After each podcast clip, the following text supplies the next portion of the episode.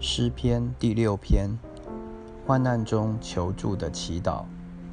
大卫的诗，交与灵长，用丝弦的乐器调用第八。耶和华啊，求你不要在怒中责备我，也不要在烈怒中惩罚我。耶和华啊，求你可怜我，因为我软弱。耶和华啊，求你医治我。因为我的骨头发战，我心也大大的惊慌。耶和华，你要几时才救我呢？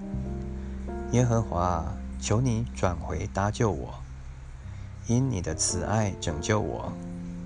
因为在死地无人纪念你，在阴间有谁称谢你？我因哀哼而困乏，我每夜流泪。把床榻飘起，把褥子湿透。